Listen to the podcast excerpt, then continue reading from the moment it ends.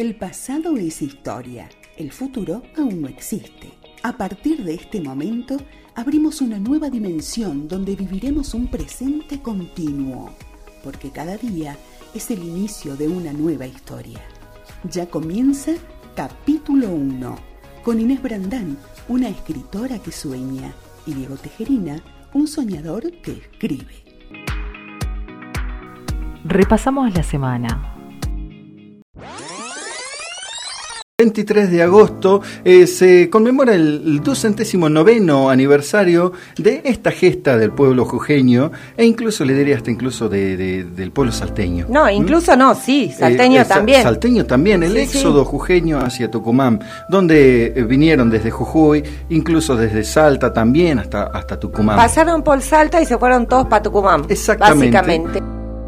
En Yatasto los encuentra Belgrano, el nuevo jefe, quien recibe a los 800 hombres, que eran la reliquia eh, del ejército del norte, sin armas, como usted decía, desmoralizados, incapaces de, de- de luchar otra vez contra los hombres de Goyeneche. Sí. Goyeneche era este hombre, José Manuel de Goyeneche, que estaba al mando de los ejércitos realistas eh, en el Alto Perú, Sí. que eh, recuperó el, el control realista en este territorio, Sí. eh, desatando bueno la victoria en la decisiva batalla esta de Huaki. Por un, un- por un tiempito fue un grande de España, eh, Sí, Goyeneche. sí, bueno, pero esas cosas que otorgan el rey no son dignidad, son indignidad. Eh, bueno, sí, por, por este lado nosotros lo vemos por- de Sí, otra manera, sí. por supuesto. A mí me ¿no? importa un pito lo Un- que digan los reyes, sinceramente. y eso que me otorguen el título de condesa o no sé qué. no. Ay, qué sé yo. Bueno, No hay título más inútil que ese. Pero bueno.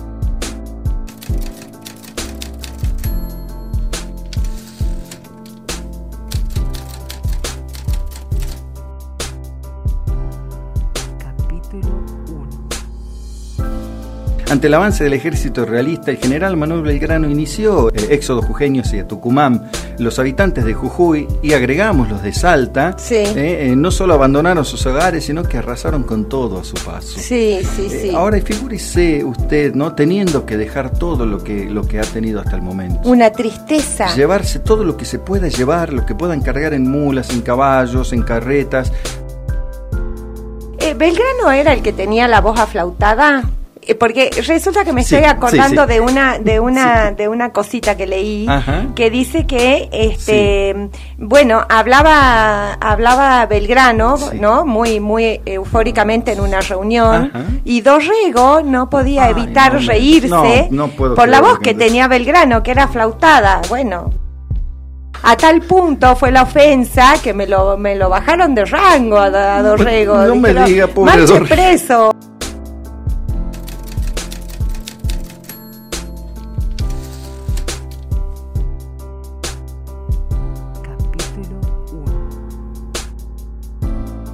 Las fuerzas realistas entran en Jujuy, eh, de- encuentran todo un campo devastado y eso ha sido un- una gran Victoria estrategia, nuestra. una gran victoria nuestra, Sí. eh, sin pelear. Después de todo esto, digamos, cuando el pueblo eh, retorna a sus tierras tras el, el ideal de libertad, Belgrano entrega la bandera de la libertad civil, eh, que es una bandera blanca con el hoy escudo de, de la provincia de Jujuy en el Ajá. medio. Eh, ho- hoy la, la provincia de Jujuy adoptó como escudo esta, este escudo que figuraba en esta bandera.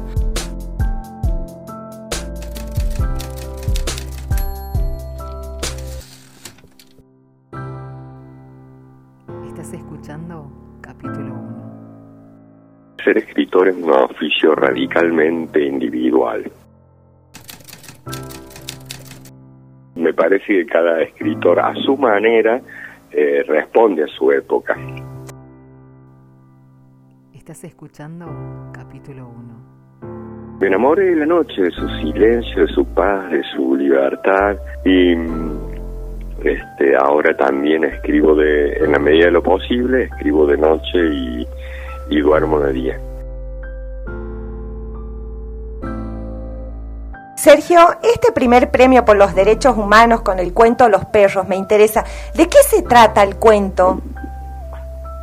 El cuento se trata de una mm, de una de una chica que vive con la abuela y que mm, siente la abuela es, es, es una militante, es una de madre de Plaza de Mayo, pero la, la nieta no quiere saber más nada con esa historia. Quiere como mirar para adelante porque no siente que la abuela está viviendo como en un duelo perpetuo y doloroso que no la conduce a nada. Mm. Y, y, tienen eh, esas como distintas eh, posturas en ese sentido, en, torno al, duelo y a la cuestión de los desaparecidos.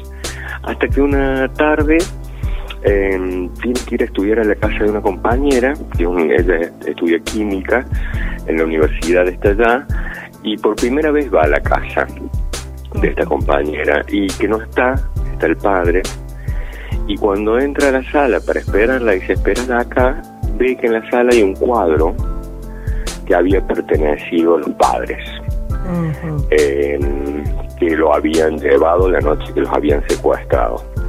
Y ve también en el mismo living de la casa la, placa de este hombre que había trabajado en la Policía Federal. Así que ata los cabos, eh, sale huyendo de la casa, pero después vuelve para hablar con este hombre, decirle quién es. Y bueno, y hacerse cargo un poco de la, de la historia de lo que les pasó al padre, dejar de mirar para otro lado con semejante experiencia le, le, cambia su posición, digamos. ¿No? Estás escuchando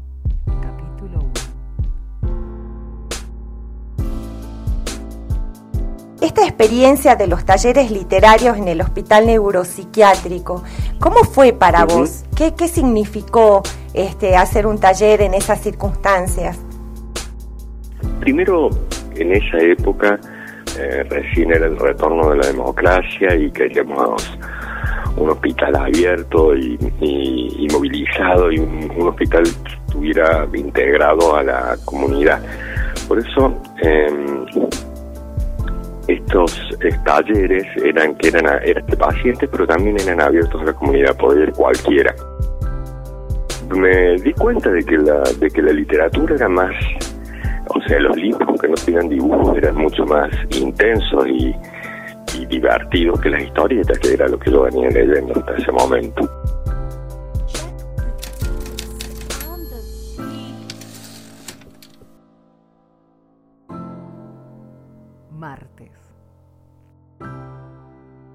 Qué buen día para leer. Qué buen día para leer.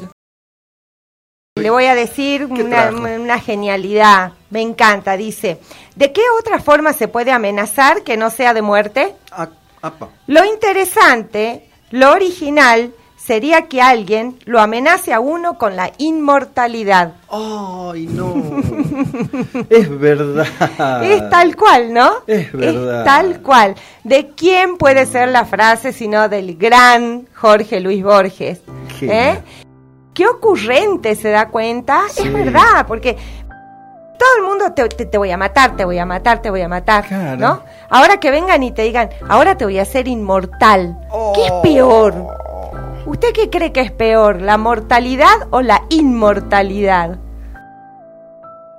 ¿No? No en el infierno ni en el cielo, sino vivir en este mundo por toda la eternidad. Oh. Yo me cansaría de vivir.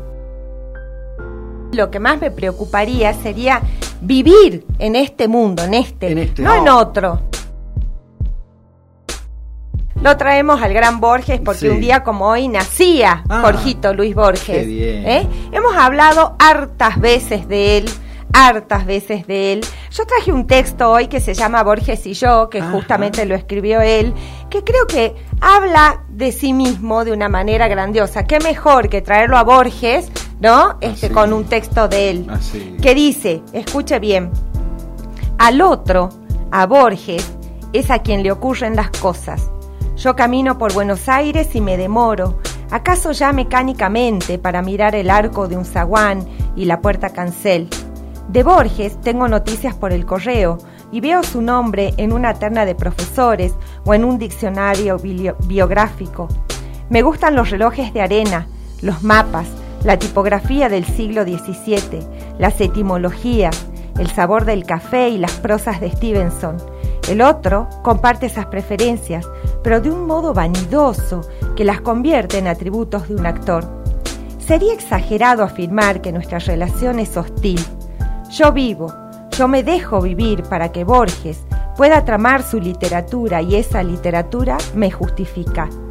Nada me cuesta confesar que ha logrado ciertas páginas válidas, pero esas páginas no me pueden salvar, quizás porque lo bueno ya no es de nadie, ni siquiera del otro, sino del lenguaje o la tradición.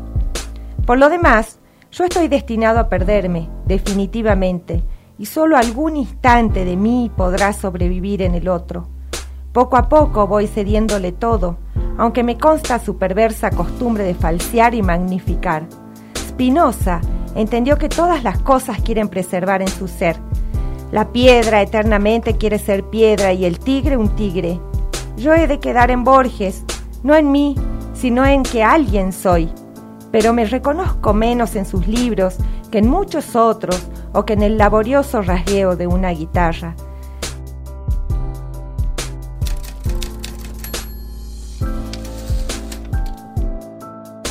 Hace años yo traté de librarme de él y pasé de las mitologías del arrabal a los juegos con el tiempo y con lo infinito.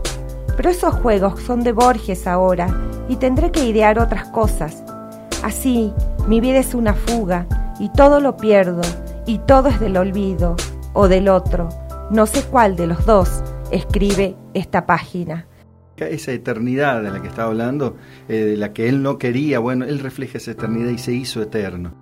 Jorge Francisco Isidoro, se llamaba Isidoro, Luis Borges, nació en Buenos Aires el 24 de agosto de 1899 y falleció en Ginebra un 14 de junio del año 1986, más conocido como Jorge Luis Borges, el, el destacado escritor de cuentos, poemas y ensayos, extensamente considerado una figura clave tanto para la literatura en habla hispana como para la literatura universal.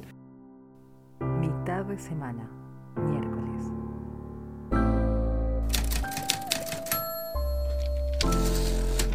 Si yo le contara a la gente las monerías que hace Tejerina mientras yo hablo para que yo me ría este, y me tiente y no pueda seguir hablando, ni les explico. Por ¿eh? favor, ¿qué hago yo? La frase del día. Por favor, a ver. Tiene que ver con las chicas de alambre, ah. ¿eh? el libro este de Jordi Sierra y Fabra.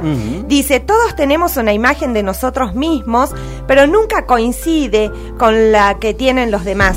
Y debemos entender la de los demás, aunque sin dejar de ser nosotros mismos.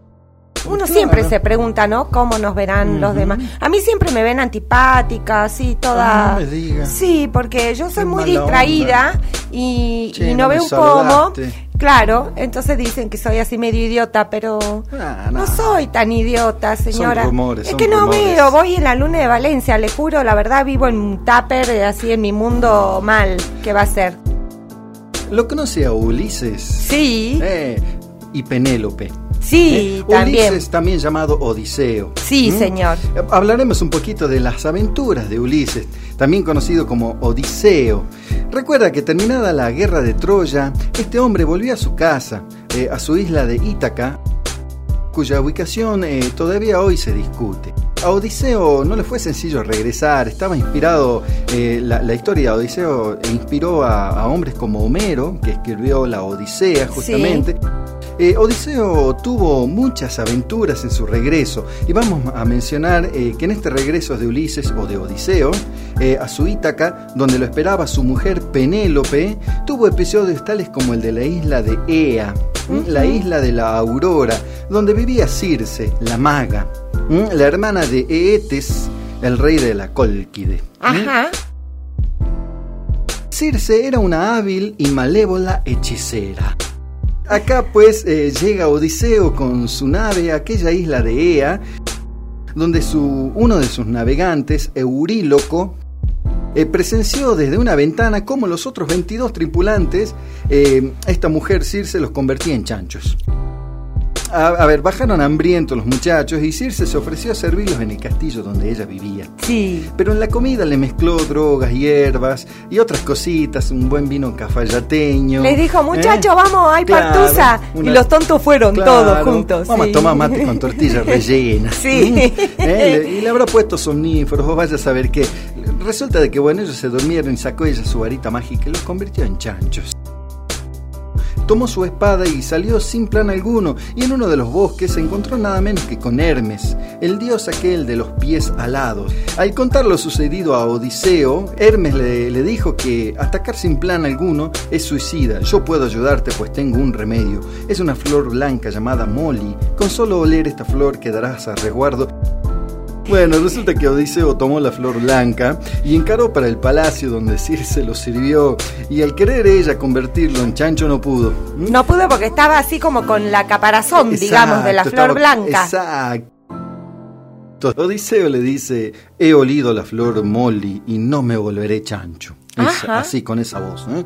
Y ahí nomás sacó la espada. Ella le dijo, bueno, si me perdonas te recibiré en mi lecho y reinarás en Ea conmigo. Ah, está bien la bruja, ninguna tonta. Pero Ulises, ¿estaba bueno? Porque... Estaba re bueno. Ah, si estaba re bueno, entonces sí, está bien. Eh, Odiseo le hizo jurar que no intentará otro hechizo y le hizo liberar a todos sus compañeros y se quedó en Ea muy contento. O sea ah, que se rindió a sus pies. Pero y ella dejó de ser bruja porque él se lo pide, está todo mal.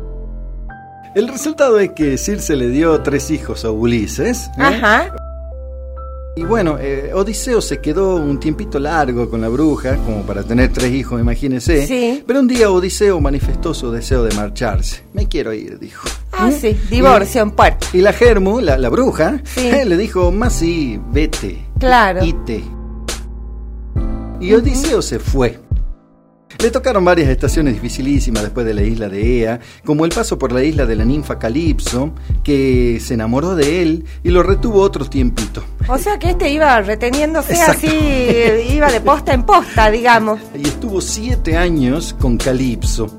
Siete. Ah, siete. Mm, finalmente consiguió, este, después de los siete años de pasarla bien, que la ninfa lo dejara ir.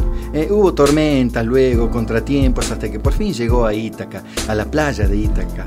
Al principio no reconoció la isla porque la diosa Atenea había encantado el paisaje para que él no reconociera nada. Y ella misma, Atenea, se le presentó disfrazada de una joven pastora y le preguntó Odiseo, ¿quién eres?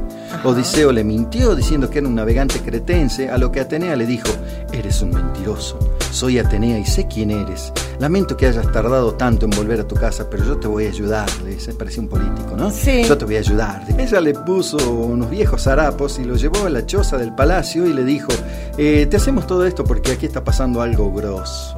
Ah. Eh, en, en, esta isla, tu mujer Penélope, que te estuvo esperando, tiene 112 pretendientes que te dan por muerto y quieren darle a ella su amor. Bueno, casarse con ella. Uy, loco, hay que tener 112, 112 pretendientes. monos adentro, quieren ocupar tu trono. Dice, sí que vos quédate acá, no levante la perdiz, hacete lotario, más o menos, que vamos a ver cómo te ayudamos, dice. Eh, te ayudamos porque Atenea estaba con Eumeo, que era el habitante de la choza.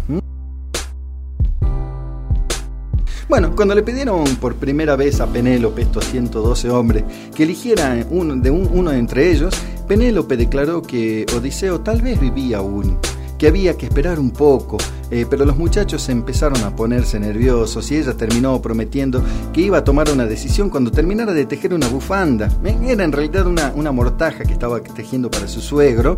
Eh, el suegro se llamaba Laertes, el papá de Ulises, ¿no? o su supuesto padre, bueno, esa es otra historia, ¿no?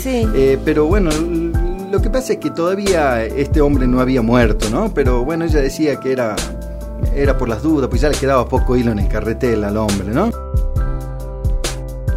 Ulises, disfrazado de mendigo, eh, dijo que quería ver eh, cuántas caños eran y como era sabido, los pretendientes no le dieron nada y lo molestaban aún más al pobre Ulises. Mm. Los pretendientes, terminada esta diversión, se marcharon y Odiseo ordenó al hijo, a Telémaco, que guardara las lanzas que había colgada por ahí mientras iba a ver a su mamá Penélope, que ella seguía tejiendo, pobre Penélope, ¿no? Esperando, esperando. Pero ella lo vio viejo y no lo reconoció. Al día siguiente hubo otro banquete. Allí otro de los pretendientes le preguntó a Telémaco por qué no le decía a su madre que decida de una vez, y che, pibe, decirle a la mamá que baje y, elija. Acá estamos todos eh, eh, caminando por las paredes, ¿no? Sí. Penélope bajó y anunció que aceptaría cualquier pretendiente que emulara a Odiseo haciendo pasar una flecha entre los anillos de 12 hachas. hacer pasar una flecha por los 12 agujeros eh, no era fácil, pero Odiseo lo hacía siempre. Por supuesto que nadie lo logró. Se decidió entonces aplazar la prueba, pero ahí apareció Odiseo, eh, viejo todavía, disfrazado de mendigo, con apariencia de un pobre hombre. Eh, tomó el arco, estiró el, de la cuerda eh, y como si nada apuntó y ensartó la flecha entre las doce anillas de las hachas. ¿eh? Ahí nomás eh, entró Telémaco, el hijo, con una espada y una lanza y ahí se reveló Odiseo. Entonces, a ver, agarró al primero que vio, Odiseo, y lo liquidó. Y se armó una lucha tremenda y una batalla. Se armó el toletón. Al final Ulises se quedó con su mujer, pero bueno, esta ya es otra historia. Se quedó con otra bruja, quizás. Recién ahí Penélope lo reconoció. No, bueno, pobrecita, menos mal, dijo, se me acabó el tejido, qué suerte. Sí, menos mal. Justo, dice, estaba todo fríamente Justo, calculado. estaba todo fríamente calculado, claro. Pero, pero está todo mal con la mitología griega, está todo mal, porque yo no concibo eso, ¿no? De que dicen, ay, Penélope, ay, pobrecita Penélope. A ver, Penélope a ver, el tipo se fue, te dejó. Se fue con una, se fue con otra, se fue con otra. Y vos seguís tejiendo. Y, tenés 112 para elegir ahí y no te elegís un hito. O sea, no, no, no, no hay, ah, no hay que ser tan boco, viste, ay, tan el amor ese. No, no, eso no es amor. Si Odiseo y Penélope se correspondían es agua de otro río. Él la engañó, ella lo esperó, quizás nunca, nunca supo ella los deslices de, su esposo, y eso puede ser un arma de doble filo. La culpa de él y la ignorancia de ella puede resultar algo actual. ¿Cuántas parejas están así, no? Sí, sí, sí. Lo cierto es que ella no lo reconoció al verlo, cosa que otras personas sí. Al final ella fue la última en enterarse. Sí, la típica. Ella en su espera, en su espera sana, deseaba ver a alguien conocido, y al verlo viejo no lo reconoció, aunque sí lo hizo cuando él recién se reveló. Odiseo era el hombre más astuto de toda Grecia y ella era la eterna esperanza.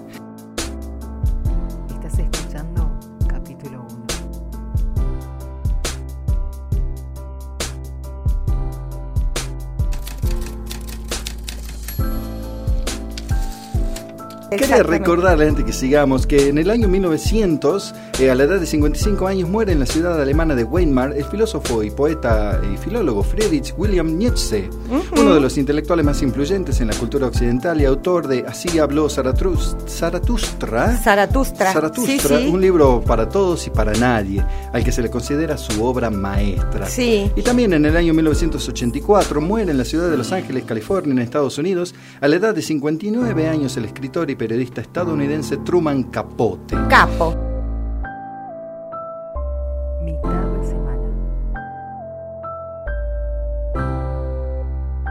Romina Barros es salteña, artista visual, versátil, licenciada en artes, emprendedora, estudia en Tucumán artes y encuadernación, actualmente se dedica a la docencia, trabaja en la UCASAL, en el taller de arte confeti y en el programa Plan Nacional de las Artes donde abordan el proyecto de coros y orquestas infantos juveniles. Tiene 33 años, una vida joven un gato y una bici. Faltó soltera y monotributista. Ah, soltera y ah. monotributista. Sin apuro. Romy, em, eh, fundamentalmente vamos a empezar por el principio. Eh, tengo en mis manos un libro que se llama Poncho, el caballo de Martín Miguel. Eh, escrito por Lucila Lastero, a las que ya hemos tenido en el programa, hemos entrevistado, hemos reseñado un montón de ah, cosas. Y la ilustración de Romina Barro, justamente tengo en mis manos el libro, una belleza, estas ilustraciones, eh, un libro para niños. Eh, contado como desde la infancia de Martín Miguel de Güemes, ¿no? Sí, es un libro que está contextualizado en el museo, dentro del Museo de Güemes, porque es un proyecto que viene trabajando Lucila primero hace como un año y medio, un poquito más, después me invita a ilustrarlo. Güemes cuando era niño, antes de ser el héroe el máximo, sí. Eh, bueno, y Poncho es su caballo de madera. Ah. Es su primer caballo. ¿Y habrá existido, en serio? Eh, en teoría sí existe y está en el museo. Ah. que el museo fue su casa. Sí, sí, sí, sí. Entonces todo narra eh, distintas historias, él se va cruzando con distintos personajes de la fauna salteña, tiene unas aventuras con Macacha. La verdad que me encanta porque me parece este eh, un punto de vista que no se aborda casi nunca, ¿no? De, Martín Miguel de Güemes, la infancia y tan importante, ¿no? Que yo creo que la infancia determina a los hombres que somos después. Entonces dijimos, bueno, abordemos, aunque estemos en el museo, eh, a Güemes desde, desde el inicio como ser humano y después en la transición. Pero bueno, todos fuimos niños, es una etapa hermosa de la vida. Exacto. Abordamos desde ese lado, es un libro muy tierno. Lucila también planteó desde el principio, no quería que sean ilustraciones digitalizadas, digitales. Sí, yo estoy de acuerdo con eso. Sí, le da otra impronta, ¿viste? Porque hay un montón. Sí. Eh, eh, obviamente también tiene su trabajo, pero bueno, yo no cuento con esas herramientas. A mí me gusta la cuestión artesanal. Sí. Eh, paso por paso, entonces trabajamos muy de a poquito y después se digitalizó la imagen. Claro. Que bueno, que Mundo Editorial fue gracias a ellos, digamos. Ajá, sí, sí, el sí. libro de circulación. Eh, con Pancho Bravo, el Mundo Editorial. Claro, con Pancho. Sí, sí. Este, una pregunta, ¿cómo fue el trabajo ahí, no? ¿Fue eh, eh, yo escribo y vos pintás? O, o, o, vos pintás y yo escribo. No, no, ella ya tenía casi todos listos los cuentos, los fue retocando, yo los leí y me dio rienda suelta. Bueno, vos fijate cómo les das vida. Y mientras yo iba haciendo fue, che, Lu, mira, este es Güemes. O sea, hice distintas pruebas. Este es Güemes. Me dijo, sí, ese es Güemes. Ajá. Eh, bueno, claro, este es Macacha y... Poncho, el caballo de Martín Miguel, este, un libro de Mundo Editorial. Esto va a estar en todas las librerías de Salta. Y está ahora en Rayuela, Sí. como de las más importantes. Sí, en en 12 letras. letras. letras, sí. Y bueno, obviamente en la tienda del museo también. Sí, sí, sí. eh, está disponible. Y ahora el 11 de septiembre vamos a estar en el Centro Argentino Ajá. promocionando el libro, tal vez.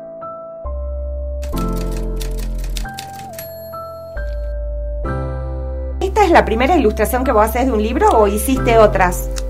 Hice otras, porque bueno, como estudié en Tucumán, he trabajado con algunas revistas independientes, pero específicamente un libro mío y de otra Claro. como coautora, Este es la primera vez y estoy re chocha. Vos como, como artista, ¿percibís que hay una suerte de catarsis al momento de, en, en los chicos o en, o en tus alumnos? Una suerte de catarsis al momento de pintar, al momento de, de- de- de hacer algo. Sí, yo creo que la catarsis existe en todas las disciplinas, igual, pero artísticamente sí, siempre hay algo que, que se escapa, que uno lo puede decir a través de lo que esté haciendo con las manos. Eh, pero bueno, no siempre pasa para mí. Sí. No siempre pasa. Capítulo 1 Jueves La frase del día, Bien. la frase del día que tiene que ver con lo que vamos a tratar hoy. Dice, y afortunadamente es así como la vida de todos los seres, la historia misma de todos los hombres y mujeres, son de hecho un cuento que se viene contando desde hace milenios, que se cuenta cada día, que no se termina jamás de contar. Un verdadero y exacto cuento de nunca acabar, un movimiento perpetuo. Lo dice Mempo, Mempo Giardinelli, el cuento como infinito. Oh, ¿Mm? Y todo bien. esto viene porque yo le estoy este, haciendo buena letra, Ah, porque claro. hoy, hoy la tenemos a la profe Gaby Varillas. Claro. ¿Cómo le va, profe? Hola chicos, buenas tardes. Sí, hermosa presentación, hermoso, hermoso pensamiento de don Mempo Giardinelli. Grandioso sí. cuentista, si los hay, la verdad. Sí. Y adecuadísimo porque el tema de hoy es, es una recopilación que hice yo de distintas antologías. Pero vamos a qué es una antología, ¿Qué ¿no? es una ¿Qué es una antología? ¿Qué es una antología? Una antología es una recopilación, una selección de textos de un autor o varios autores que son seleccionados porque comparten el tema o porque a todos se les dio la misma directiva, ¿sí? Este, o porque algo los aúna, ¿sí? Hay un eje conductor en esa selección de textos. O si no, también puede contener textos de diferentes eh, temáticas, pero el género es el que los une. El, género es lo, lo, que los une. Así que hay distintos tipos de antologías. Cuentos fantásticos, cuentos maravillosos, cuentos realistas. ¿Vio que estudió? Eh, sí, sí, sí, esa fue la lección del primer Está en el primer banco. Está tratando de recuperar, está tratando de recuperar. Estoy tratando de a ver si me eximo a fin de mes. bueno, así que sabiendo que eso es una antología, vamos a empezar con una que no es muy conocida, pero que nosotros ya lo hemos trabajado a él, a Marcelo Birmacher, ¿sí? Ah, sí. La serie es serie gran angular y el título es Duelos de pistolas, cuchillos y magos. Ah, caramba. Interesantísimo el título porque justamente lo que él hace es los textos son de temática realista, ¿no? Pero los cuentos integran esta obra eh, y recrean principalmente el lejano oeste americano, así que estamos en la segunda mitad del 19 con sus duelos de pistoleros, taúres, cazadores, recompensas, magos y forajidos.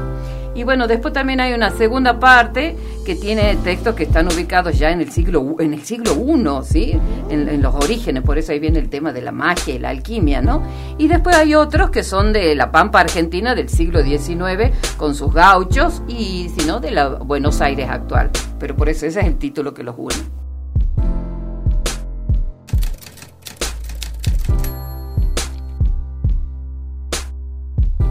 La excepción.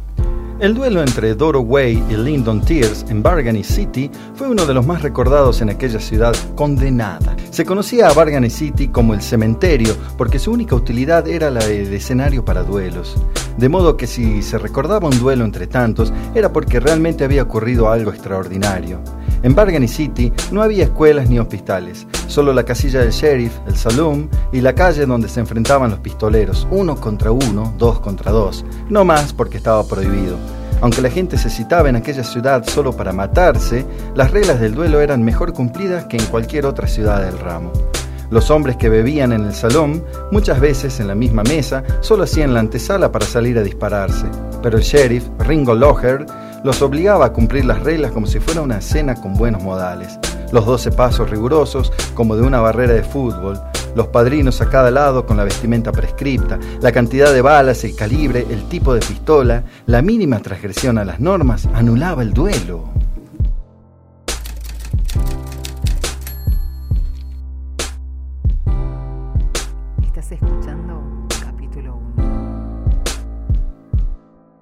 Bien, bien, onda de, las películas del western, ¿no? Del, lejano oeste. Sí, sí. Bueno, y tiene otros títulos como El Sepulturero, Los Dos Magos, La Patota, El Duelo Imposible, ¿sí? El Pistolero. Así que son de esa onda para los chicos que les gusta la aventura o, para los grandes que recordamos con cariño las películas estas del, oeste, ¿no? Una segunda opción es eh, Cuentos disparatados de monstruo. La autora no es muy conocida, pero viene muy bien, viene muy bien. Se, se llama Gabriela, Gabriela Kesselman, de Buenos Aires, y, sus cuentos son sobre monstruos cascarrabia, lectores detectives o perezosos porque así como en el mundo no hay dos chicos iguales, tampoco los monstruos son iguales. Eh, en este caso, Alex no quiere mascota, sino un monstruo y se lo plantea a sus papás. Los papás insisten con un, perro, un gato, un lorito, todo, pero él quiere un monstruo. Así que este, ellos después de la sorpresa acceden eh, colocando un aviso que dice así. Hola, dijo. Traía un pedazo de nuestro aviso en una mano y una almohada en la otra. Mis padres se quedaron congelados. Yo, en cambio, di tantos saltos que me quedé medio mareado. Después de un rato, mis padres se recuperaron de la impresión. Luego lo hicieron pasar y lo miraron de arriba abajo. Le ofrecieron una silla. Ellos se sentaron enfrente y yo en el medio. Mis padres le preguntaron qué clase de monstruo era, de dónde venía y qué sabía hacer. Pero el monstruo dijo que él se presentaba como se presentan los monstruos, y así fue. A la hora de dormir no van a tener que insistir. Me voy volando a la cama y ni digo hasta mañana. Soy una bestia. Me tapo bien con la manta, pues la mínima luz me espanta. Eso sí, cuando empiezo a soñar no puedo parar de Bárbaro, interrumpió mi mamá. Un monstruo dormilón, justo lo que Alex necesita para acostarse temprano sin chistar. Caramba. Qué genial esto de la identificación de los distintos monstruos. Me encanta el monstruo dormilón, el rezongón, el protestón, el llorón, de todo. Me encanta. Ay, de, de todo un poco. Y este es el que aparece después que los papás ponen el aviso. Está muy bueno, muy bueno. Haciendo un salto así totalmente a otro, otro tipo de público, nos vamos con Tito Nunca Más. Es de Mempo Giardinelli, ¿no? De, justamente de quien, eh, de quien dijiste la frase inicial, Inés.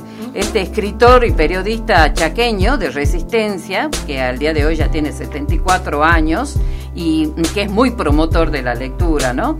En, este, en este texto eh, eh, aparecen sus recuerdos de la infancia, la fuerza de la naturaleza, las anécdotas familiares, la presencia de la muerte y el aprendizaje constante eh, de, lo que es la vida, ¿no? Eh, eh, este cuento que va a leer de Diego es una lección de vida que le deja su papá. Don Conterno le había contado.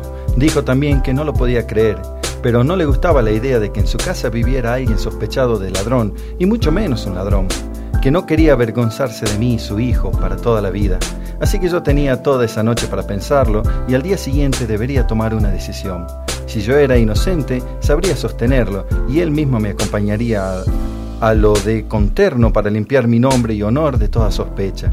Si no lo era, tenía dos caminos, confesar y devolver todo o irme de esa casa para siempre. Se retiró sin darme el beso de las buenas noches y yo me quedé solo, aislado, y pasé la peor noche de mi vida. A la mañana siguiente, avergonzado y ojeroso, caminé los 80 metros que iban de mi casa al almacén como quien camina hacia la silla eléctrica. En la puerta papá me había dicho, tenés que asumir tu responsabilidad. Vas a devolver esa caja a don Conterno y le pedirás disculpas. Vas a escuchar lo que él quiera decirte y después volvés. Lo vas a hacer todo solito. Yo te espero acá. Fue la mayor vergüenza de mi vida. Don Conterno me esperaba, viejo y grave. No sé qué balbucié, pero él recibió la caja y se mantuvo en silencio durante muchos, horribles y larguísimos minutos, hasta que simplemente dijo, nunca más, pibe, no lo hagas nunca más. Ignoro, ignoro qué pasó con los cigarrillos que guardaron Jorge y Tucci, no consigo recordar qué les dijo su padre, cómo terminó el episodio para ellos. Pero para mí fue la lección más dolorosa que aprendí en mi vida y también fue la más luminosa. Mi papá era un hombre medido, ascético, supongo que tímido. Era un ciudadano común de los años 50, sobrio, silencioso, trabajador, ambicioso, de una seguridad económica que jamás logró y profunda y visceralmente antiperonista como tantos burgueses de su época. Aquel día descubrí que también era un hombre tierno. Cuando regresé me abrazó muy fuerte y lloró un buen rato conmigo. Sus ojos eran tan brillantemente azules como el cielo en sus mejores días.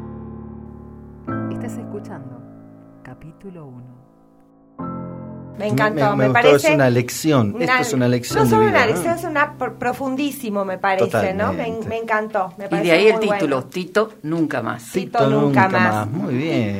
Bueno, vamos con, con, una autora que eh, también es eh, de esta narrativa nueva, joven, ¿sí? Este, ella se llama Alejandra Camilla.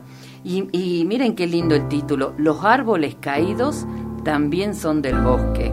Este, nació en Buenos Aires, ¿no? Y asistió al mítico taller de Abelardo Castillo y ha sido premiada en diversas ocasiones con un sólido reconocimiento como cuentista. No muy conocida aún, ¿no? Pero la recomiendo porque los lectores van a descubrir a una magnífica escritora, muy precisa, eh, nada queda librado al azar, porque tanto lo que nombra como aquello que dice y sobre todo lo que los personajes callan, tiene peso propio y maneja el sentido de lo que se cuenta. Ah, sin pensar y como tantas otras veces, Haciendo lo que se supone que debo hacer, acomodo las sillas. Las tres como las ponía María, mirando hacia el afuera, ex equidistantes, como la fila de un teatro imaginario que mira el espectáculo del viento en los aromos. De repente veo que en este orden no hay nada humano, ni siquiera fantasmas. Ahora estoy más sola. Rápidamente vuelvo a poner las sillas como estaban, imitando ese pequeño círculo cálido. Pero la magia no ocurre es solo un nuevo orden tan vacío como el anterior. ¿Qué es lo que falta? Levanto una de las sillas unos centímetros del piso y vuelvo a ponerla en el mismo sitio, como clavándola. ¿Qué es lo que hago mal? ¿Por qué desapareció mi padre y no me habla sentado en esta silla como hasta hace un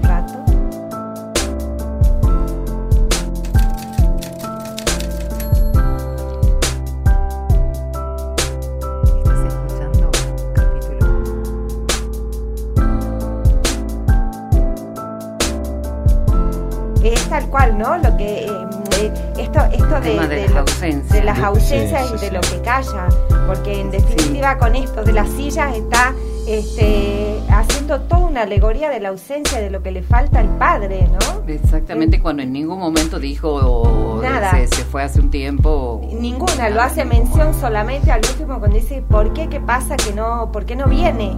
Este, extraordinario me parece, muy buen fragmento, profe, lo que eligió. Bueno, gracias.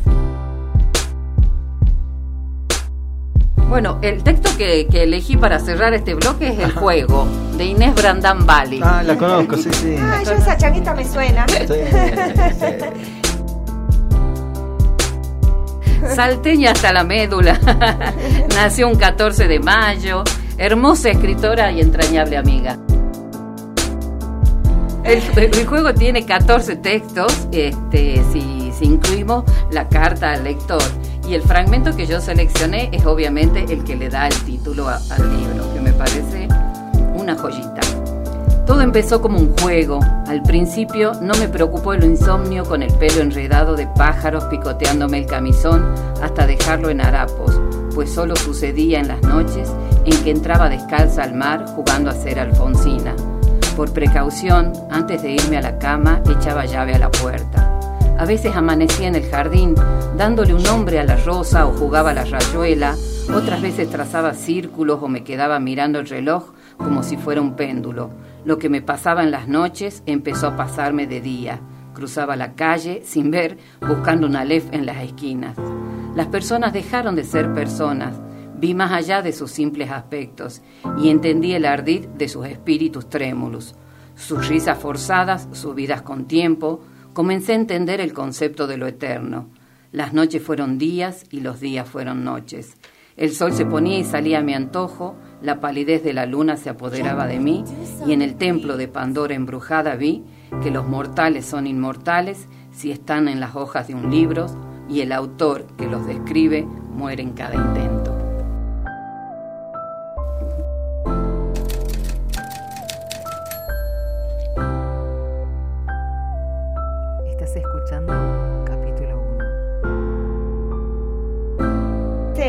Cuento lo escribí porque es lo que me pasa cuando escribo.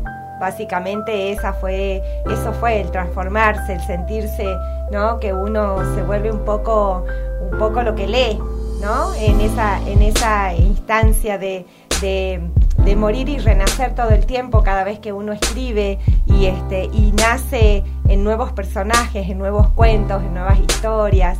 Este, lo que sí hay que mencionar de ese libro es que la tapa, la pintura, es de nuestra amiga pintora y escritora y abogada y todo lo que hace María Edith Najim. Ah, este, ella fue la que amablemente eh, se dio una de sus pinturas para la tapa del libro y lo más lindo que tiene el libro es esa tapa, me parece a mí, este, que la tapa es hermosa. Ah, bueno.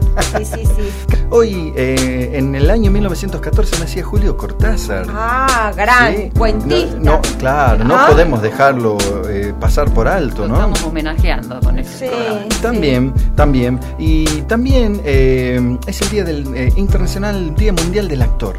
Seguimos con las antologías y ahora volvemos a empezar con una infantil que se llama Palitos Chinos y otros cuentos. Ah.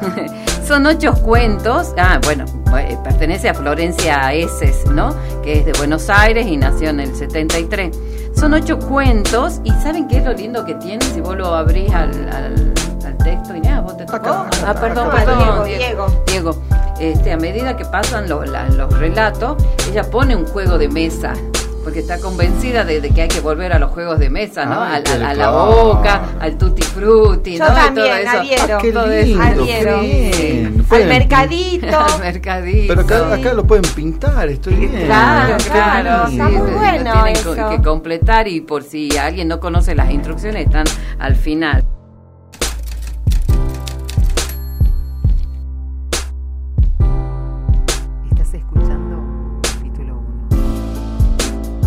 Son ocho cuentos y al final están los juegos de mesa, ¿no? Como la Oca, el Tutti Frutti, que tienen como narradora a Martina Ríos. Martina Ríos es una periodista que en el diario, que escribe en el diario del barrio, ¿no? Así que allí ella pone sus columnas semanales y su juego favorito, por supuesto, son los palitos chinos, ¿no? Ah. En, una de esas columnas habla sobre Enrique y, Miguel, que pasan horas inventando y escribiendo reglas de juego, pero también hay otro vecino que se dedica a buscarle cómo hacer trampa. ¡Qué genial! que es una de sus, de sus magníficas. Y acá es una, una anécdota con su sobrina cuando están jugando a la oca. Nueva regla. Para ganar tenés que sacar el 3 en el dado. Si sacas un número más alto tenés que retroceder. O sea, tenés que caer justo. Lo que faltaba. Luisito, mi sobrino, me cambiaba las reglas del juego. Así que le dije, está bien Luis. Si él era tan grande como para cambiar las reglas, yo tenía que aumentar el tamaño de su nombre. Así fue como estuvimos una hora tirando el dado, yendo y viniendo, hasta que otra vez estuvimos los dos en el 47. Y a que no saben a quién le salió un 3 brilloso en el dado. Claro, a mí. Sí, sí, le había ganado. Esta vez fue mi sobrino el que quiso ir a tomar la leche. Sin embargo, no había oportunidad en la que Luis, o Luisito, según el día, no quisiera jugar el juego de la oca, y mi problema aumentaba. Cada vez me sentía peor si le ganaba, y a medida que él crecía y que entendía más las reglas, empatar de casualidad era casi imposible. Pero como les dije, este es un ex problema, porque mi sobrino está más grande y ya no le interesa el juego de la oca. Ahora se la pasa con la tablet. Yo no insisto para jugar el juego de la vida o al Monopoly, pero solo a veces me da el gusto. Y yo ya no quiero empatar. Luis me está enseñando a jugar a unos juegos en su tablet en los que hay que construir ciudades del futuro. No sé si se da cuenta, pero yo me esfuerzo bastante para que mis edificios lleguen más cerca de las nubes que los de él.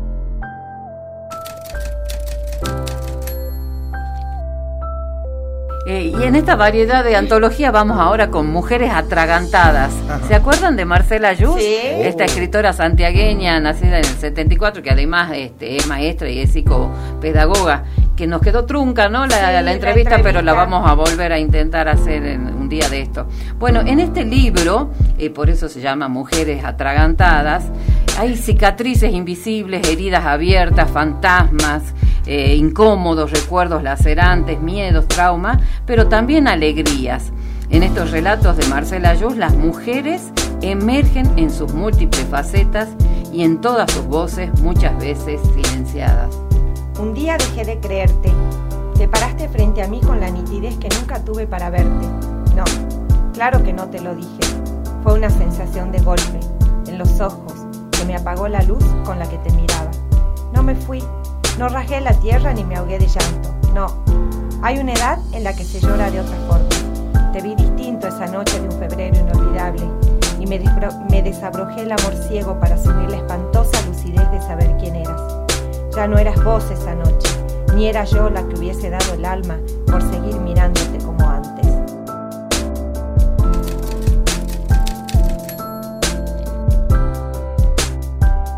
Este libro que sigue ahora, que se llama La Sacramento, lo descubrí en esta búsqueda de antología. Maravilloso, chicos, se los recomiendo a ustedes y a los oyentes. Precioso. Es de Estela Esmania, que es una poeta y narradora entrerriana, pero que ahora reside en Córdoba y es abogada. Así que todos estos cuentos se unen porque tienen a la Sacramento como, como protagonista, ¿no? Es una especie de curandera, medium, bruja, pero más que nada una mujer profundamente sabia, a quien todos los del pueblo recurren en algún momento de necesidad y aunque parezca no tener edad ya en sus sueños, está la muerte que viene a buscarla en su mula mora, ¿sí? Así que de esta manera ella recupera retazos de la sabiduría popular. Y este texto ha sido finalista de las Casas de las Américas. Ah, la miércoles. Doña Sacramento desventró un pájaro de un solo corte y le oteó las entrañas todavía palpitantes. Lo que vio le oscureció la mirada. Él, ya con la cara destapada, la miraba abatido. El mundo había quedado en silencio y solo se oían los dedos de la vieja escarbando la muerte. Días negros se avecinan. Es de balde que te andes por allí arrastrando tu culpa. Tarde o temprano te encontrarán. Puede que sea mejor premediarlos y entregarte. La vieja se detuvo en seco al sentir que la sangre del pájaro seguía goteando y corría por sus piernas todavía líquida, todavía tibia. La sangre no termina de cuajarse, dijo, y lo miró a los ojos, solo para confirmar lo que ya estaba adivinando. Ya está bueno, otra muerte está de sobra. Ya bastante tendrás con tu coincidencia que te llevará hecha una lástima donde quiera que vayas, hagas lo que hagas, de día y de noche. No me mete miedo, dijo él. La pena y yo andamos en junta desde siempre. Lo que me falta es el coraje de vivir sin ella. Y, volvió a mirarse las manos, que eran las últimas que le habían sentido temblar hasta que se aflojaron y la dejaron caer desparramada sobre la tierra, boca abajo. Doña Sacramento lo vio marcharse. Llevaba los ojos hinchados de sus propios pensamientos. El sol trepaba en el cielo y quemaba fuerte. Otra muerte está de sobra, repitió, a sabiendas de que nadie la escuchaba. El goteo seguía, inacabable, y la tierra reseca se negaba a hacerse cargo de la sangre. Porque el cuento comienza cuando él dice, la acabo de matar, la mató a la mujer, ¿sí? Porque la descubrió con el amante. Sí, qué genial. Esa parte en la que dice, yo ando con la pena y en realidad lo que me falta es valor para no, para dejarla, para no tenerla. Ella no va a poder hacer nada, ya la conciencia se va a encargar.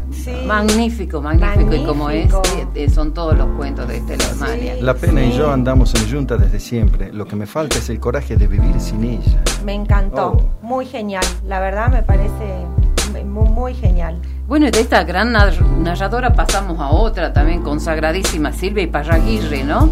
Que nació en Junín y es profesora de letras. Su, su, novela La Tierra del Fuego obtuvo en el 98 el premio de la crítica a la mejor novela y también el premio Sor Juana Inés de la Cruz. En este caso el que yo traje es El País del Viento, ¿no?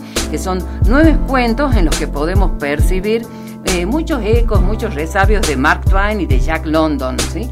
Y como están ambientados en el sur, por eso es el país del viento, transcurren em, en, un, lugar desolado, ¿no? Eh, eh, de muchas carencias. Así que la soledad salvaje, los embates de la naturaleza, los marineros, los presidiarios, los colonos, los náufragos, los buscadores de oro, son personajes que pertenecen a este cuento. El eje conductor, ¿cuál sería? El vértigo y la aventura eh, en el confín del mundo. Recortados contra la luz débil de la cocina, los más chicos miran desde la puerta. La madre le dice a Ramón que vaya a la pieza, saque el colchón y traiga el elástico de la cama. Le ordena a Lila que le ayude. El corral tiene la puerta rota y los animales pueden salirse durante la noche. Obedecen. Su hermano pone el colchón en el piso y apoya el elástico de canto. Lila toma el otro extremo y entre los dos lo llevan afuera. Van tropezando en la oscuridad. Su madre acomoda el elástico a la entrada del corral y lo sujeta con unas sogas. Le está diciendo a Ramón que mañana debe buscar unos palos buenos y arreglar la puerta. Todo terminó. Su mamá y Ramón entran a la casa, pero Lila se queda. Con la cara entre los palos, mira la oscuridad estremecida del corral, siente el olor áspero, familiar y escucha el roce de los cuerpos. Viento sisea entre las piedras, las cabras se acomodan y las crías, al abrigo de sus madres, no balan más. La noche bajó sobre la Patagonia entera. El perfil de las montañas es apenas el trazo de las cumbres nevadas. No hay luna. Un arco portentoso de estrellas resplandece en el frío nocturno y cubre el cielo de un extremo al otro del valle con sereno esplendor. ¡Lila! Lila corre a la casa y su madre tranca la puerta. Sentados a la mesa, cuatro miran silenciosos la espada de la madre frente al fogón. El olor de la tortilla llena la cocina. El más chico se ha quedado dormido con la cara sobre la mesa. A Lila se le cierran los ojos, pero el hambre la mantiene despierta. Come en silencio. La madre quiere saber si ha venido el maestro y qué le han dicho. El que contesta es Ramón. Lila va a preguntar de las luces, pero mastica y se le cierran los ojos. La voz de su mamá se va apagando. En el techo sirve el viento y el anchimayén está lejos. Mañana va a prender lo de las luces para que el maestro vea que ella sabe. El viento sigue su canto, monótono. Lila se queda dormida.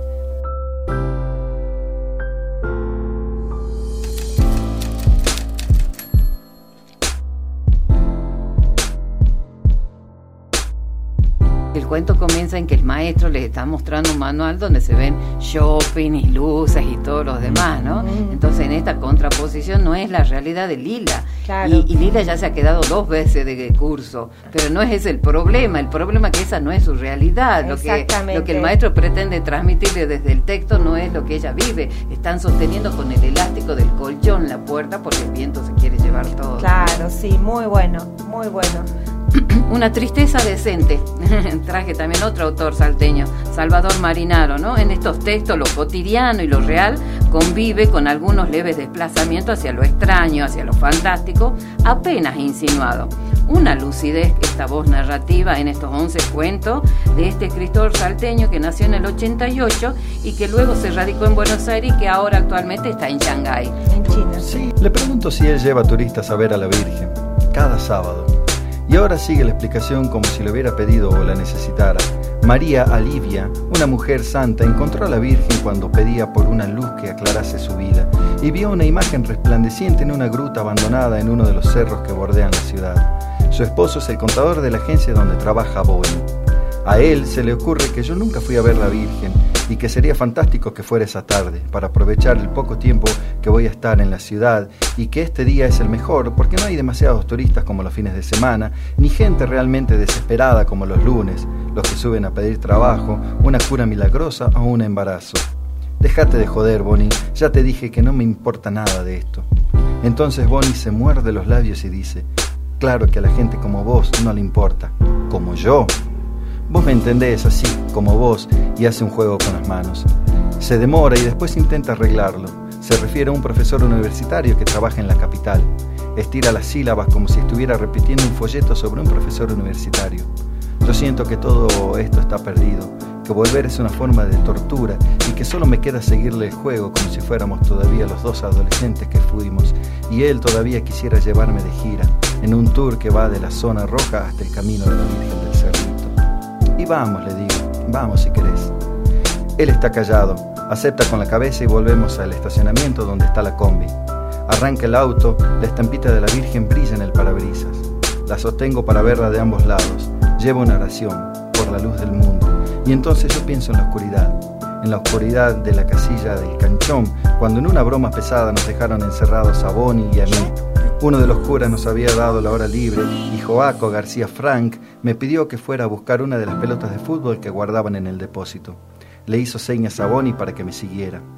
Cuando abrí la puerta de la casilla, una pieza de dos por dos, sin ventanas y llena de pelotas y palos de escoba, alguien me empujó de atrás y el cuerpo voluminoso de Bonnie se cayó sobre mí. Las risas se filtraban por la rendija de la puerta. Escuché el ruido del candado que se cerraba y los cantitos de Joaco que se repentían por el eco del canchón. Bonnie los puteaba, empujaba la puerta con todo el cuerpo hasta que se dio cuenta que ni siquiera su contextura alcanzaba para derribarla.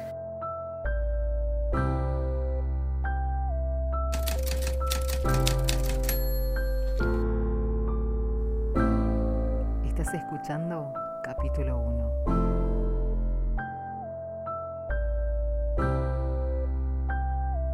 Esos amigos que han sido muy compinches en la adolescencia tienen un secreto, ¿sí? Ah, Entonces el narrador vuelve y quiere hablar por eso el, otro, el que maneja, el que lleva a, los turistas a la Virgen del Cerro, le evita el tema. esta es la Virgen del Cerrito, y es María Alivia. sí, claro. Pero está la intención del narrador de hablar de ese día, de lo que pasó ese, día. que quedaron encerrados. Ah, me, me, la dejó repicando. Claro, sí, sí, sí. Y el otro le, le, le va del tema, obviamente. Claro, sí. Sí. Bueno. terminamos con Peligro de Extinción y otros cuentos incómodos de, de Lisa Porcelli Piusi. Es un libro fresco, ingenioso, que cuenta sobre amores no correspondidos, ah. amistades deshechas por bromas de mal gusto, amigos que imitan a, en todo al otro, secretos de amor que se distorsionan, chicas celosas, el alumno nuevo que viene desde el campo y se burlan, o sea, situaciones cotidianas pero contadas desde la perspectiva de los protagonistas con su mirada particular del mundo. Medida de amor. Me enamoré de Sabrina porque la vi sentada, si no, ni loco. Era el primer día de clases y mi primer día en este colegio. Entré al aula, canchero, como me había dicho mi papá que hiciera, y ella ya estaba ahí sentada. Había otras chicas también. Digo que había otras cabezas atrás y todas se asomaban más o menos a la misma altura. Pero a mí me gustó ella. Empezamos a pasarnos papelitos. Bueno, en verdad, yo le escribí el primero de cómo te llamás y otro de si te dicen Sabri y el de yo me llamo Arturo como el rey. Y seguro íbamos a seguir con los papelitos, pero nos llamaron al pizarrón para resolver unas cuentas. Hacían pasar a cinco chicos por vez y yo me apuré para quedar parado al lado de ella. Y no sé para qué, porque ahí empecé a arrepentirme. Es que como estábamos uno al lado del otro, yo la miré de costado para sonreírle y cuando Sabrina giró su cara me di cuenta de que sus ojos eran más altos que los míos. Pero yo qué podía hacer si ya me había enamorado de antes. Me encantó todo este, este, este juego de antologías este, de, con semejantes autores, la verdad, ¿no? Unos autorazos de la hostia ya. Y, lo que más me gusta es que este, son de todas las provincias. ¿no? Este, hemos tocado y hubo para todos los gustos. Para todos los gustos y de todos los lugares de la Argentina.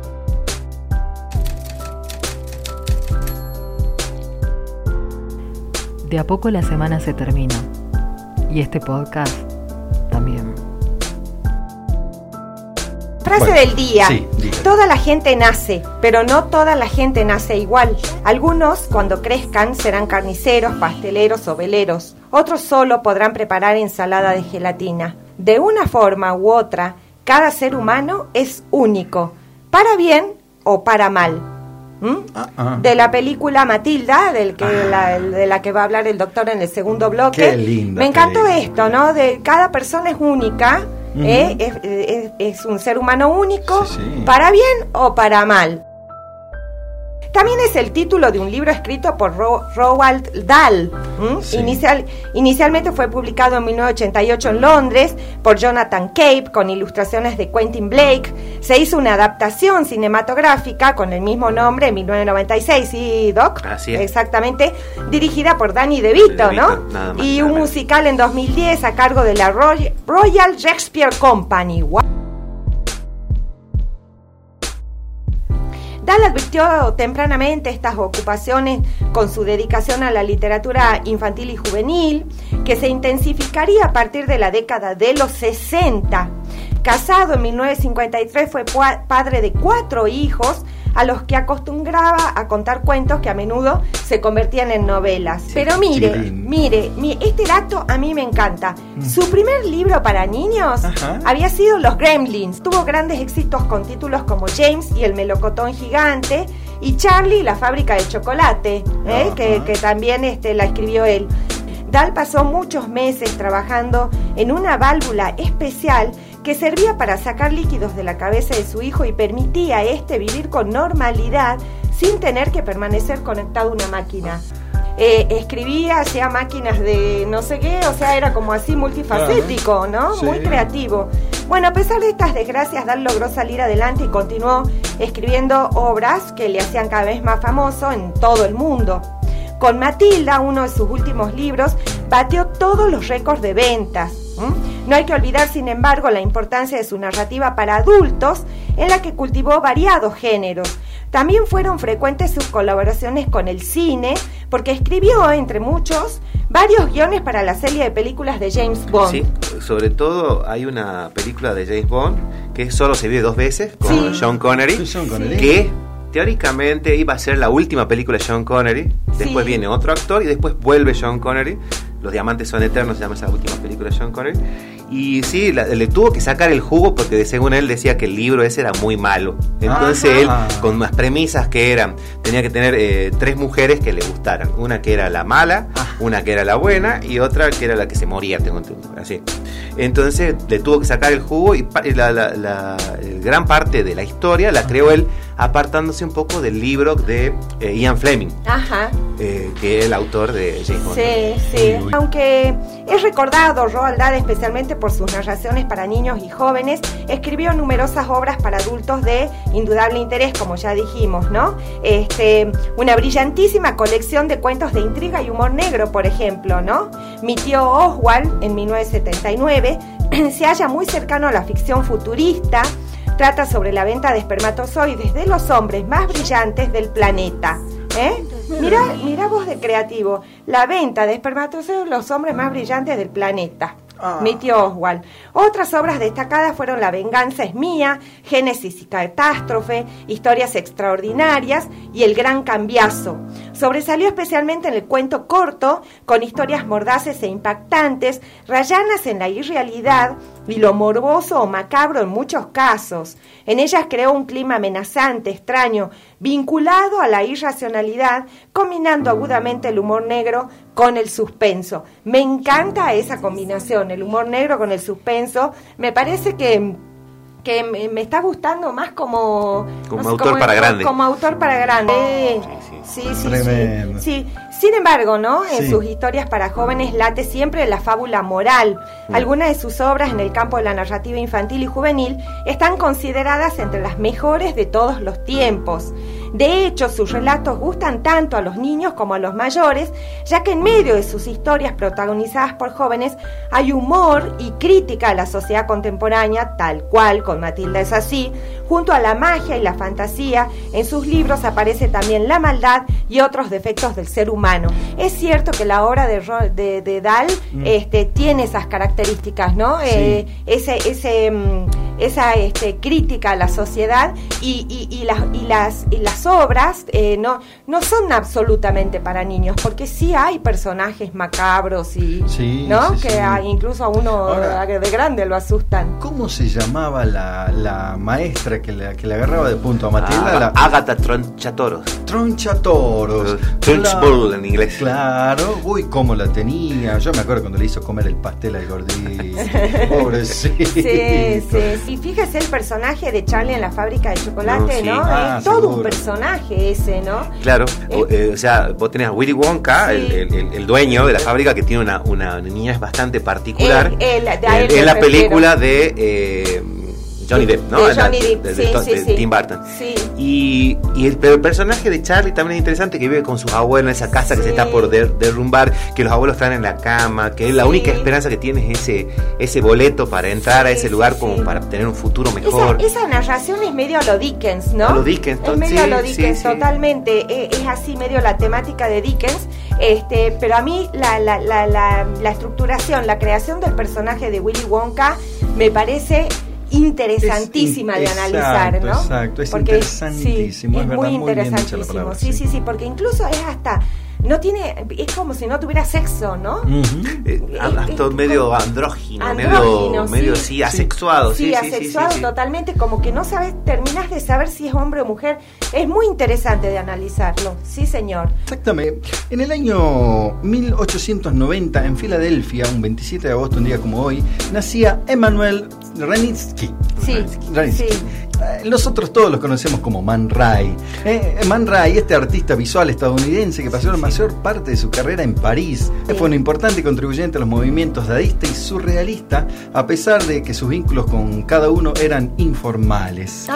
Bueno, acá vamos a hablar de una película muy linda, una comedia familiar, ¿no? De fantasía del año 96, dirigida y producida por Danny DeVito y protagonizada por Mara Wilson como Matilda Burnwood Danny DeVito como su papá, Harry, Rhea Perlman como su mamá, Cinia, eh, Embeth Davids como Jennifer Honey, la, maestra, la, profesora dulce, digamos, mm. haciendo honor a su apellido, y Pam Ferris como Agatha Trunchbull, eh, Tronchatoro, ¿no? Tronchatoro.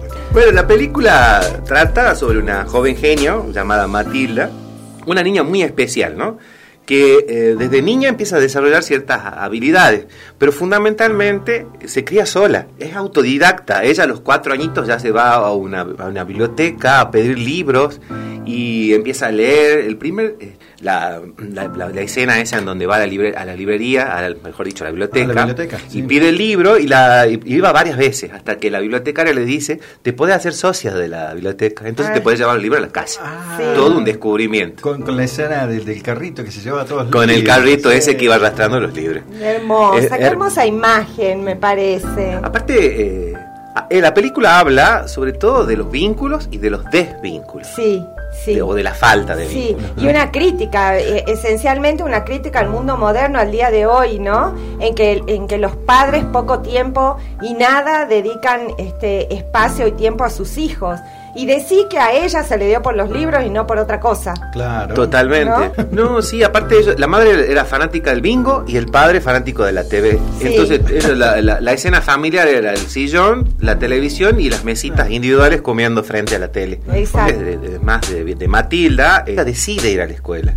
Dice, ¿cuántos años tiene Matilda? No sé, cinco, cuatro. no tengo seis, mamá, ya tengo que ir a la escuela. Ah. Entonces ella decide ir a la escuela. Sí. Y bueno, en esta escuela este, descubre a, una señora mala, muy mala, la mm. directora, Ágata Tronchatoro, la señorita mm. Tronchatoro, que eh, es una tirana, ¿no?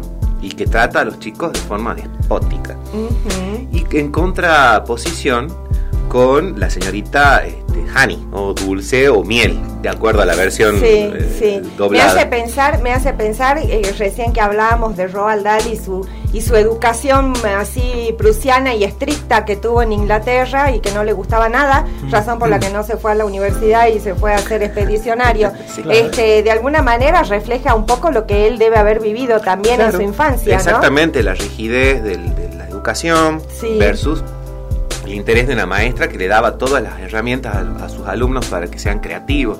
Porque si uno ve la película, el, aula es toda gris, oscura, sin colores.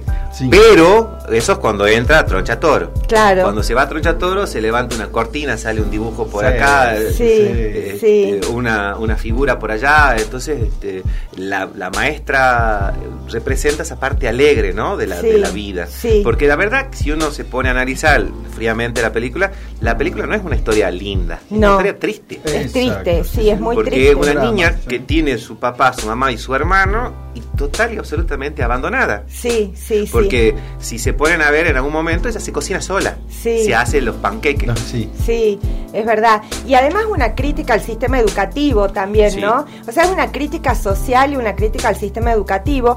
Yo pienso que esta película, que supuestamente es para niños, es una gran película para adultos porque te hace pensar y repensar muchas cosas, ¿no? Esto de que, de que no le damos bolilla a nuestros hijos, que nos preguntan cosas y no contestamos porque estamos muy ocupados en otras, ¿no? este, es marcar la ausencia dentro del propio hogar. Eh, a mí me parece que es una película para padres, más que para chicos. Es una película para padres. Sí, sí, es un, es un relato, ¿no? Que discute el conformismo, el concepto del amor incondicional al lazo, o sea, al lazo biológico a lo largo de, tres décadas, ¿no? Pero que no, que la familia no se elige. Exacto. Que la familia no se elige y que no siempre es la que te toca. Exacto. Sino que vos la podés en algún momento eh, elegir. Digamos, es como, es como los amigos, ¿no? Sí. Yo siempre digo que los amigos son los hermanos de la vida. Sí, exacto. Son aquellas personas las que uno elige. Exacto, exacto. Es así. Y después la otra cosa que a mí también me hace pensar es este la, la, la elección de ella, ¿no? El espíritu de superación de una niña tan chica que sale a buscar su destino, su futuro, que busca libros, que busca aprender, que, que, que, y que se encanta por la vida, que desconoce porque en su casa es un mundo gris y totalmente, ¿no? Despreocupado. Sí. Claro, y atado a todo esto está el elemento fantástico ese que en los momentos de estrés o cuando le gritan, ella empieza a desarrollar eh, poderes psico eh, psíquicos, sí, mover cosas, puede... Telequinéticos. Telequinéticos, exacto. Eh, eh, puede, puede, mover cosas, puede levantar un vaso, puede voltear un vaso. Sí. Y este, bueno, los personajes están bien definidos, sí. ella, bueno, la protagonista ya sabemos, autodidacta, astuta, educada. Su papá es un vendedor de auto malhumorado, odioso, abusivo. Bien para Dani DeVito el papel. Dani DeVito es un genio. Se pasa, genio, Este, su mamá, Real Perman, es una actriz este, que era de la TV. Hay una serie que se llama Cheers. Sí. Que, este, ella surge Yo la reveía Cheers, me encantaba. Sí, sí. Y en ese momento estaba casada con Danny DeVito. Ajá. Todo esto ah. también, ¿por qué? Porque Danny DeVito fue el productor de la película. Sí. Entonces, para abaratar un poco costo, porque había muchos personajes, estaba, son el nombre de Robert De Niro, qué sé yo, varios nombres para los, para los personajes, pero al final se quedaron entre ellos dos como para abaratar un poco los costos y entonces fue eh, productor, el director y, parte del, guion también lo, escribió él. Amber Davids, que es la, señorita Honey, Jennifer Honey, que si ustedes se acuerdan de una película que se llama El hombre bicentenario. Sí. Oh. Ella es la, la, pequeña damita. Ajá. La, La, chica de la cual se enamora este, este robot devenido en ser humano al final de la película. Sí, sí. De, Robin, con Robin Williams. sí, sí, sí. Qué genial esa película. Mara, Mara, Wilson había protagonizado antes dos películas. Una, La señora Dotfire, con Robin Williams, esa del papá separado que se tiene que disfrazar de, se disfraza de sí, de muy buena. Y otra que es un milagro en la calle 30 que es una historia que transcurre en la Navidad. Con, Richard Attenborough, que es el viejito de eh, Parque Jurásico, el dueño del parque. Sí, sí, sí, sí. Después Pan Ferry es la genial, la que se roba la película, Agatha, Agatha Tronchator, o ah. Trunchbull en inglés. Sí, sí, sí, sí. Que la directora es cruel, egoísta, y es la tía abusiva de Jennifer Honey, porque era hermana, hermanastra de la madre. Claro, sí. Eh, ella es, este, bueno, una, ex atleta olímpica, usa su fortaleza, el lanzamiento de bala, el lanzamiento de martillo jabalina, en una escena ahí en la que ellos entran a la casa y quieren eh, eh, buscar la muñeca de, la señorita Hani. Después hay dos personajes secundarios que son dos agentes del FBI, Paul Rubens y Tracy Walter como Bobby Bill, que son los que lo están investigando el papá, porque el papá al vender autos este, compraba repuestos de dudosa procedencia. bueno, eh, la, señorita Troncha Toro este, usaba, eh, estaba personificada, una, actriz mucho más joven, pasaba entre dos o tres horas este, diarias eh, personificándose con maquillaje y agregados de prótesis, ¿no? Pero mientras no, se, no grababa, se mantenía en personaje. Ah. para que los chicos de la película le siguieran teniendo miedo. Ah, mira vos qué bien. Qué, oh, bueno, no qué bien, digamos, pero sí qué bien. Porque este, qué bien planeado. Qué bien planeado, claro, está muy bien, está muy bien. Durante la escena, como no había mucha plata, había, varios efectos, este, en vez de ser efectos este, por computadora, que ya en esa época estaban empezando a, surgir, se usaban efectos prácticos que se llaman. Entonces, por ejemplo, hay una en la que la revolea a una de las compañeritas de, Matilda de las trenzas. Sí. Bueno, ¿cómo hicieron esa escena? A ella colgada de cable, las trenzas eran pelo agregado, eh, atado directamente a un arnés que tenía en la cintura, sí. Eh, con alambre.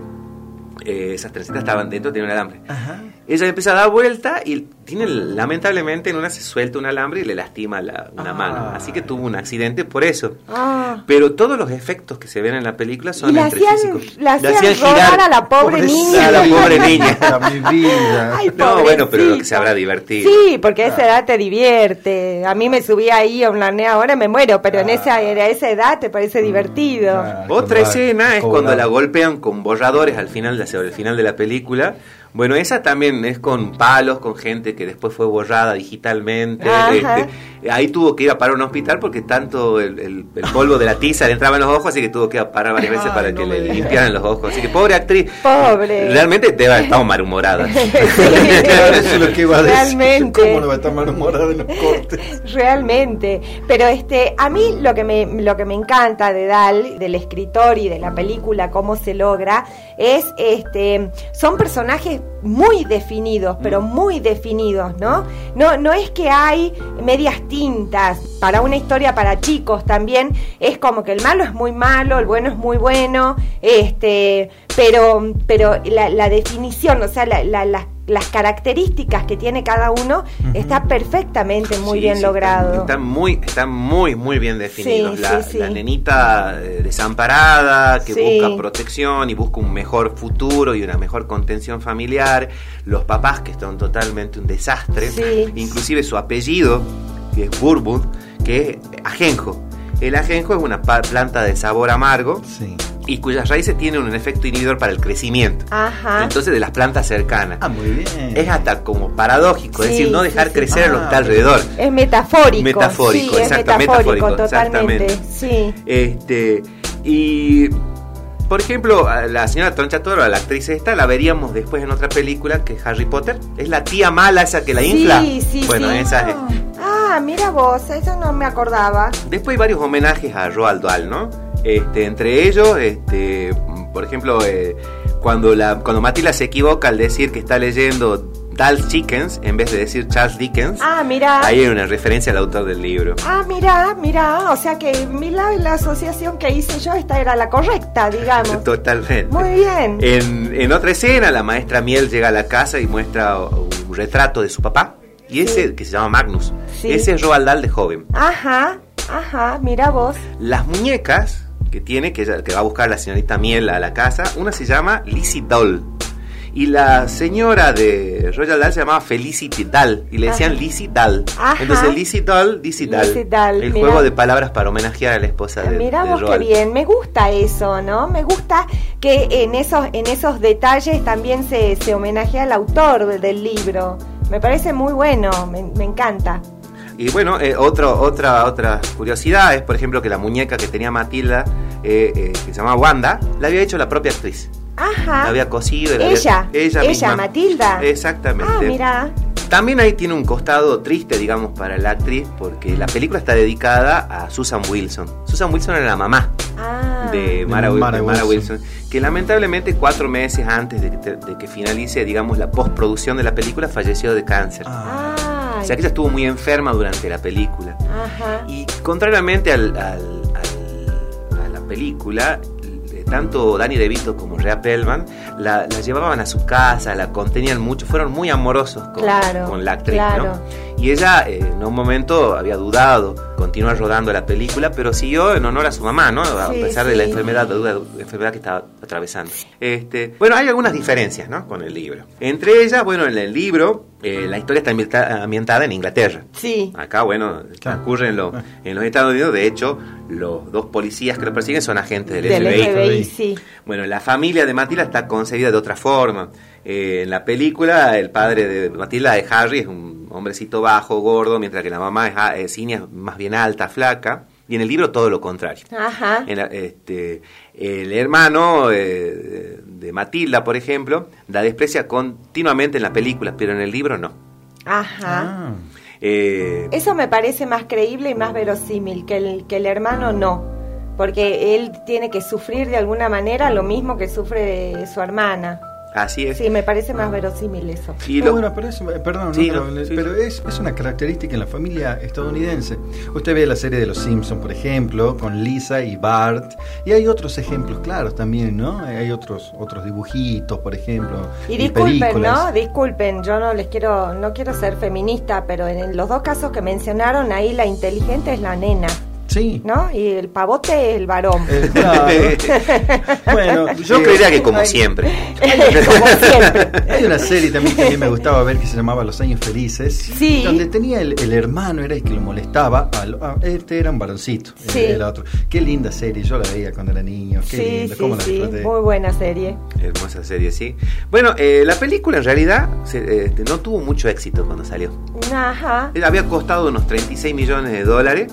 Y solo recaudó 33 millones. Porque la estética no daba en ese tiempo, ¿no? Porque el, tema era medio macabro. En el medio hablan del suicidio del padre de, la señorita Miel, la señorita Dulce. Sí. Este, entonces como que era un poco macabra, la película es un poco oscura, a pesar de que con los años es una película que de esas películas que no envejecen. Sí. Si uno la ve hoy está muy fresca. Es vigente, exacto.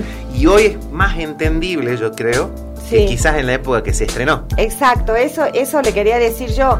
Yo creo que hoy está más vigente el tema y, el, modo de abordarlo también a, cuando se estrenó en un principio, sí, porque los modos, ahora, viste, las cosas para chicos son mucho más duras, no, no es como, como en esos tiempos que era todo más dulcificado. Claro, sí, sí. Y la estética también era rara de la película la estética, la imagen era, era muy diferente a lo que se consumía en ese momento, me parece a mí, ¿no? Sí, sí, este, así es. El tema en general, digamos, de la película no era un tema este, muy agradable de tocar, ¿no? Sí, sí, sí. Porque eso predomina un poco la, fotografía en la película, eh, los tonos oscuros siempre, ¿no? Sí, sí, sí.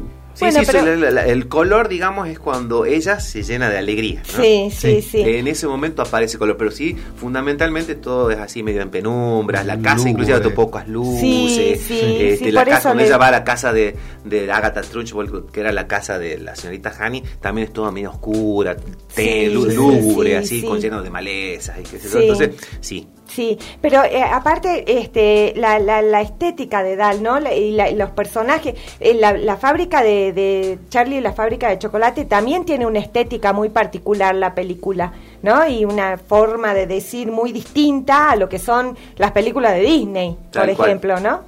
y antes de que nos vamos, Matilda, ¿dónde la podemos ver? En Netflix. Ah, muy bien, muy bien, es fácil de encontrar. Fácil de encontrar. Buenísimo, buenísimo.